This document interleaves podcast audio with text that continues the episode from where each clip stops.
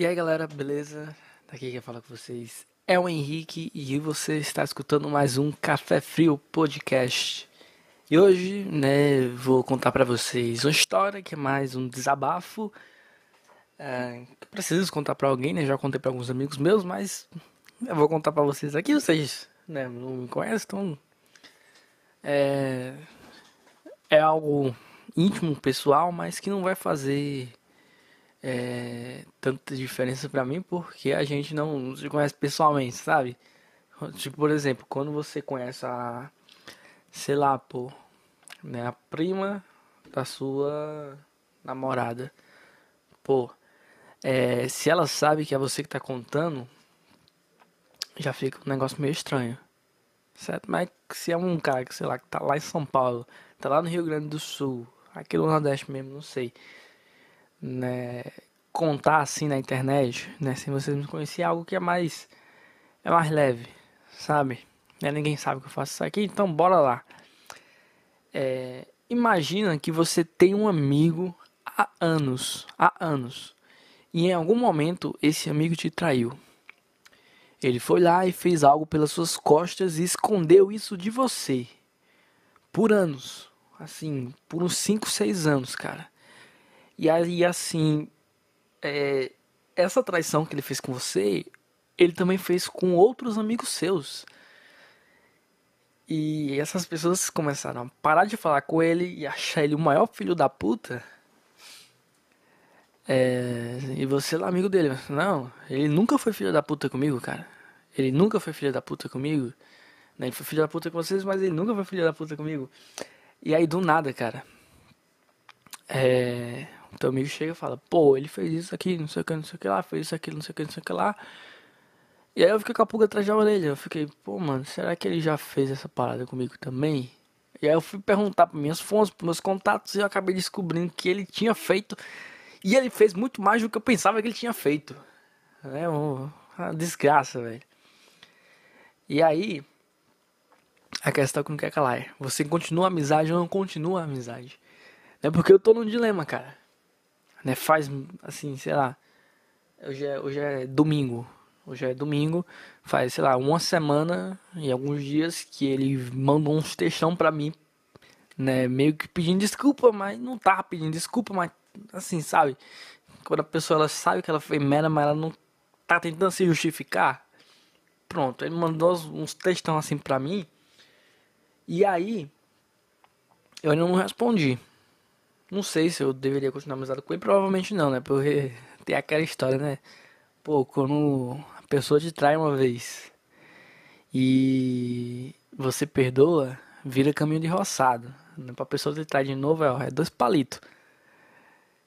E aí eu provavelmente não vou continuar com essa amizade. Sabe por quê, cara? Ontem eu tava no salão de, de, de beleza, né? No, no barbeiro, na verdade. E o pessoal tava conversando, né, sobre é, traição em relacionamento, né, com namorado, não sei o que lá. E um cara ele falou exatamente essa mesma frase, né, se você for traído e você perdoar, vira caminho de roçado. Ele falou exatamente essa frase com essas mesmas palavras. E aí, quando ele falou isso, eu já me liguei logo. Eu falei, porra, cara. É, nesse caso, meu amigo não, não era minha namorada, não era meu namorado, mas foi, foi uma traição do mesmo jeito. E aí quando ele falou isso, eu me liguei. Poxa, cara, isso é um sinal, pô. Né? Isso é uma força aí, ó. É Deus, não sei. Esse é um sinal me dizendo pra, porra, cara, não, não perdoa, né? Quer dizer, pode até perdoar, mas não continua a amizade, cara. É, quebrou a confiança, já era. Né? E, eu, e mesmo que eu quisesse continuar, como é que eu vou olhar na cara dele e confiar nele, né? Eu não sei essa resposta, cara. Eu não sei essa resposta. Né? Mas só para te dar um contexto, né, de, de toda a merda que esse cara fez, né? Imagina que você tem uma roda de amigos aí, né, um grupo de amigos e essa pessoa, ela conseguiu fazer merda com umas três ou quatro pessoas dessa roda de amigos, né? Vamos supor que tem sete pessoas nessa roda. Né? Ele conseguiu quebrar a confiança de umas três, quatro pessoas, né? Vamos aumentar aí, é 4 ou 5, porque conta comigo também, não, não, não tava contando comigo. Mas contando comigo, ele quebrou mais ou menos a confiança de umas 5 pessoas nessa roda, cara. né? É, e todo mundo, né, tá odiando ele, né? E esse esse background, né?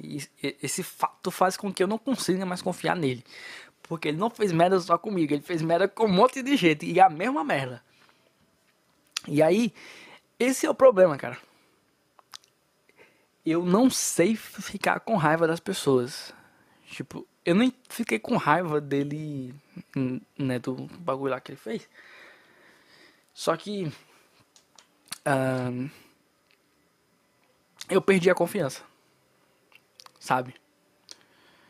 É, por mais que ele tenha dito que não foi, que não foi de má fé, que não sei o que, tentou se justificar, mas eu falo, pô, cara, tu fez de má fé, cara, tu tava lá, tu queria fazer aquela parada lá, velho. Não tenta se justificar, velho. Você fez merda, velho. E você não fez só comigo essa merda. Só que ele não sabe o que eu sei das outras pessoas, tá ligado? Ele não sabe. Mas enfim. Um, é, eu não consigo ficar com raiva das pessoas, cara. Né? Isso não faz parte de mim. Talvez por isso que eu fui feito de trouxa. Né? E provavelmente, talvez eu seja feito de trouxa novamente. Porque quando a pessoa percebe né, que você tem esse traço de personalidade, a pessoa ela pensa o seguinte: ah, o cara é trouxa, pô. Então eu vou tentar enrolar ele. E eu vou conseguir enrolar esse cara. Né? E hoje até vi um, um vídeo lá no TikTok que era um cara falando assim: Mano, todo mundo é do caralho, velho. Até que se prova o contrário. Todo mundo é do caralho até que se prova o contrário. Certo? Né? A, a, todo mundo só tem uma chance de errar uma vez comigo. Né? De ser filho da puta uma vez comigo. Né? Depois da primeira vez, cara. Ó. Você fica de olho, ou dependendo da merda que você fez, não vai ter mais outra vez, cara. É que é esse caso aqui. Então o cara achou que eu era trouxa né, achou que ia fazer a merda e ia esconder de mim, né, e inclusive ele escondeu por muitos anos, e eu não ia descobrir, certo? Mas enfim, descobri. É, e ele vai sofrer as consequências, já, já tá sofrendo, cara. O, o cara conseguiu fazer todo o grupo de amigos dele se afastar, cara. Né, o grupo de amigos que eu digo que veio da, da escola, né? Ele conseguiu afastar todo mundo. Assim, é, acho que lembrando aqui de cabeça todo mundo que era amigo dele na escola, assim, sobrou o quê? Umas duas ou três pessoas por aí. Sabe, de vários, de um grupo de amigos cheio de gente sobrou duas, três pessoas. E eu ainda suspeito que uma dessas pessoas ele também fez essa merda com essa pessoa, só que a pessoa não sabe. E eu também não não vou falar, mas eu, não, eu deveria falar para ele. Cara, eu deveria falar pra ele. Pra ele abrir o olho. E assim, se ele, se ele for atrás, né? Se eu instigar ele pra ir atrás pra descobrir se. Se esse menino fez a. A cagada com ele também, acho que ele vai achar. Se eu for botar ele pra procurar, acho que ele vai achar. Mas enfim. É, é, é, ele sentia como se eu fosse um trouxa e que ele ia fazer a merda comigo, ia esconder e provavelmente se eu não tivesse descoberto, ele ia fazer de novo, cara. Ele ia fazer de novo, mano. Cara, isso é horrível, horrível, horrível. Ah, tá, e isso tudo aqui, cara, isso é uma merda, cara. Porque é, pelo lado que o povo vai tentar te passar a perna porque você parece ser trouxa, né? Então isso é muito terrível olhando por esse lado, né? E você não, não consegue ficar com raiva da pessoa e a pessoa vai pensar, ah lá o trouxa, e vai tentar passar a perna de novo, entendeu? É, por isso que eu não, eu não quero voltar é, com amizade, cara, por isso. E as pessoas, né, que, que estão em volta, que estão em volta quando elas percebem que você perdoou e que você foi trouxa e perdoou lá, elas pensam, porra, olha lá o trouxa, velho. Vou passar a perna dele também. Entendeu? Aí você entra no ciclo do trouxa. Eu vou patentear essa, essa teoria aqui, velho. Você vai entrar no ciclo do trouxa. Né? A pessoa te faz de trouxa, você perdoa, você né, dá o voto de confiança para a pessoa, e aí quem está em volta percebe que você foi trouxa e, e deu esse voto de confiança para a pessoa, e aí a pessoa vai lá e continua fazendo merda com você, e quem está em volta né, recebe o passe de ele é trouxa, eu vou conseguir passar a perna nele também. Entendeu? Então, esse é o ciclo do trouxa. Eu vou patentear, ninguém rouba minha ideia, por favor. É isso aí, valeu. É... então, só para concluir esse assunto, né, eu vou abrir um pouco mais né, meu, meu, meu coração aqui para vocês. Eu ainda tenho sempre essa sensação de que eu tenho que estar sempre em estado de alerta. Porque se eu não ficar alerta, alguém vai tentar passar a perna em mim. Sabe? Isso não sei se por muito ouvir isso, né? Que eu tinha que estar alerta. Porque alguém ia tentar passar perna em mim. Eu não, não sei se é por isso. Mas enfim. É, eu sempre tenho essa sensação que sempre tem alguém tentando passar a perna em mim. E não é só com amigos né? Com amigos eu, eu tenho um pouco mais de confiança e aí é, eu baixo um pouco mais essa guarda, certo? Mas com pessoas desconhecidas, cara, eu sempre fico em alerta, assim. É um alerta, assim, no nível de ficar com o olho arregado, assim. Quando eu tô andando na rua, se vê um cara mais suspeito assim, eu já fico, meu... Uh, eu já vou pegar a chave da moto, coloca assim no meio do dedo, sabe? E já fecha o punho, já vira meio com um soco inglês, tá ligado? Eu sou muito desconfiado. eu sou muito desconfiado, sou muito em alerta. E eu tenho outra teoria pra é, justificar isso, cara. Né? É, vamos problematizar aqui. vamos problematizar mais. Né? Esse, eu acho que esse sentimento que eu descrevi, ele existe no nível nacional. Eu acho que isso é um sentimento que várias pessoas no Brasil têm. Né? Que você tem que estar sempre alerta, porque senão alguém vai tentar te passar a perna, cara. Né? Isso é quando você pega o táxi, que o, sei lá, o cara ele, ele faz alguma coisa lá para é, por exemplo, tá, ele liga o taxímetro, aí ele pega o caminho mais longo para chegar no lugar, para você pagar mais. Né? Ele vê o sinal amarelo em vez dele passar o sinal, ele ele para o carro para ficar esperando lá no sinal vermelho. Então, você já percebe, pô, esse cara aqui tá tá me enrolando, tá passando a perna em mim. É outra situação, cara. É, você vai na, na, oficina, cara. Eu odeio ir pra oficina. Eu odeio ter que levar a minha moto na oficina. É, se você aí que tá me ouvindo, você é mecânico, cara, eu te odeio. Brincadeira, cara. Não, leva pro pessoal, não leva pro pessoal. Mas é que vocês mecânicos, mecânicos, cara, vocês fazem umas paradas assim que.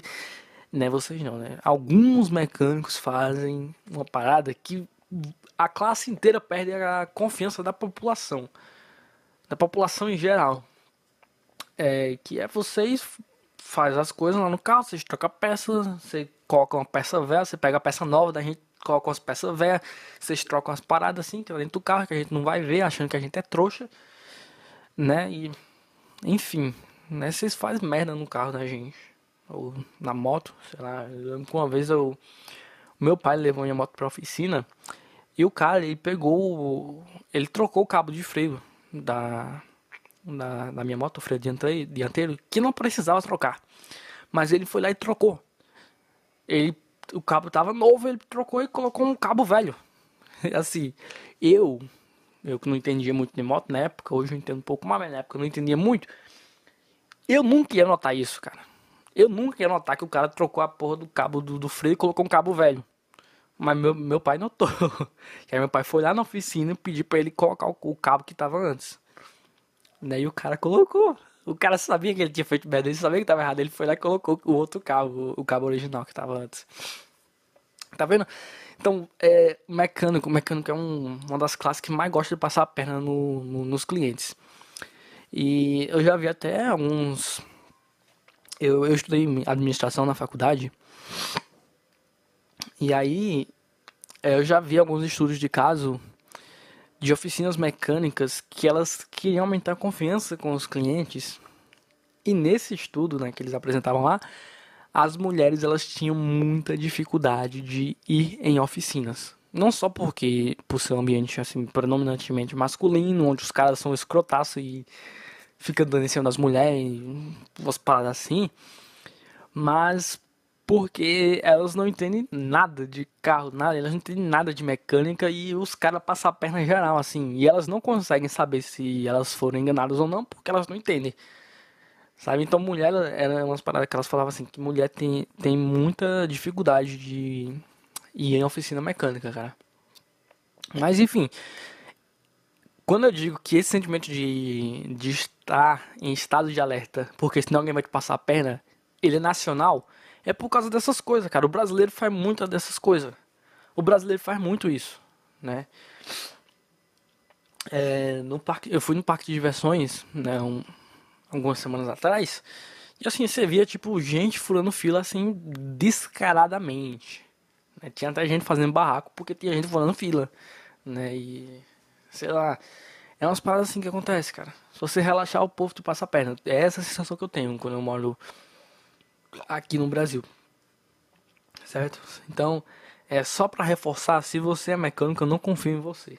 E se você é político, eu também não confio em você, cara. então, é, não, não, não importa qual é a ideologia, qual é o partido, sei lá o que, cara. Eu não confio em político. Não, também não consigo confiar. E aí eu acho que isso é um sentimento geral, certo? Uh, aqui na minha cidade, tinha um daqueles caras que eles andavam se arrastando no skate, sabe? Tipo assim, o cara, sei lá, tinha, tinha a perna toda fodida, não sei o que, o cara ficava sentado no skate e se arrastando com, com as mãos e tal. E umas coisas assim, do tipo. Né? Na sua cidade deve ter um aí também. Só que depois de um tempo, descobriu que esse cara ele sabia andar. E ele pedia dinheiro na rua, se arrastando no skate, assim, sabe? E aí o cara sumiu do nada, né? Eu não sei o que aconteceu com ele. Ele sumiu. Mas você tá vendo, o mendigo tava passando a perna nas pessoas. é engraçado falar que tava passando a perna porque o cara. A premissa dele era que ele não tinha perna, né? Mas enfim, ele tava passando a perna das, pessoas porque ele tinha perna. Aí vê, né? Ai, ai. Então, brasileiro é foda, cara. Brasileiro é foda. É... Sempre que ele vai. Sempre parece que o brasileiro vai tentar levar vantagem em algo. E isso é uma das coisas que eu mais odeio no Brasil, cara. É uma das coisas que eu mais odeio no Brasil é, é uma das coisas que faz eu me sentir, eu me sentir não brasileiro. Sabe? Eu, às vezes eu olho pra mim e falo, pô, cara, eu acho que eu tenho um, sei lá, um espírito de canadense. Se eu sou uma pessoa de canadense, de finlandês, sei lá. Porque, assim, eu, eu sou uma pessoa muito honesta, cara. Se eu faço uma, uma parada desonesta, eu fico com a consciência pesada depois. Sabe? Eu não, não consigo fazer coisas desonestas, coisas que prejudicam as outras pessoas. não consigo passar a perna nas outras pessoas. Porque eu sempre fico com a consciência pesada. Aí às vezes eu fico pensando, pô, cara, eu não, não tenho espírito de brasileiro. Eu tenho espírito de canadense, sei lá. É. É, é isso aí, cara. Bom, eu vou acabar esse episódio por aqui. Certo? Espero que você tenha gostado da história. É, não vou voltar a amizade lá com aquele. O Dito Cujo, né? Que eu não vou revelar o nome aqui. É, aos meus amigos que me avisaram antes sobre o dito cujo. Muito obrigado. Peço desculpas por não ouvir vocês antes. É, mas é isso aí, cara. Uh, até o próximo episódio e valeu.